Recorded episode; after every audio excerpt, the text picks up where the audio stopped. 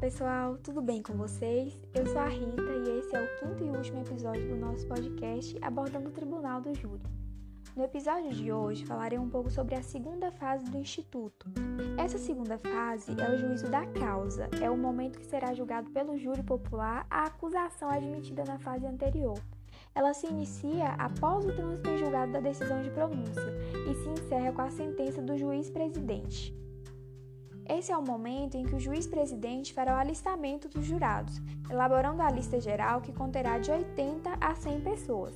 Posteriormente, haverá a organização da pauta e, logo após, o sorteio de 25 pessoas da lista para que seja feita a convocação dos jurados. Nesse sentido, o júri é composto por um juiz togado e 25 jurados sorteados. Para validar o início dos trabalhos, é necessário que tenha presente na sessão pelo menos 16 pessoas ou seja, no mínimo 15 jurados e um juiz togado. Para formar o conselho de sentença, será feito o sorteio de sete jurados dentre os presentes. Neste momento, o juiz-presidente vai adverti-los sobre os impedimentos e suspeições. Durante esse último sorteio, as partes poderão recusar ou aceitar tal jurado.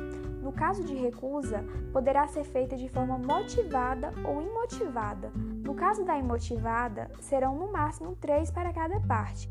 Havendo estouro de urna, a sessão do julgamento será adiada.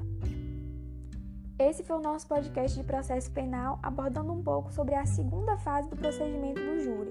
Eu, Rita Emanuele e a minha colega Jaine de Jesus agradecemos a você por ter ficado até o nosso último episódio. Obrigada e até a próxima!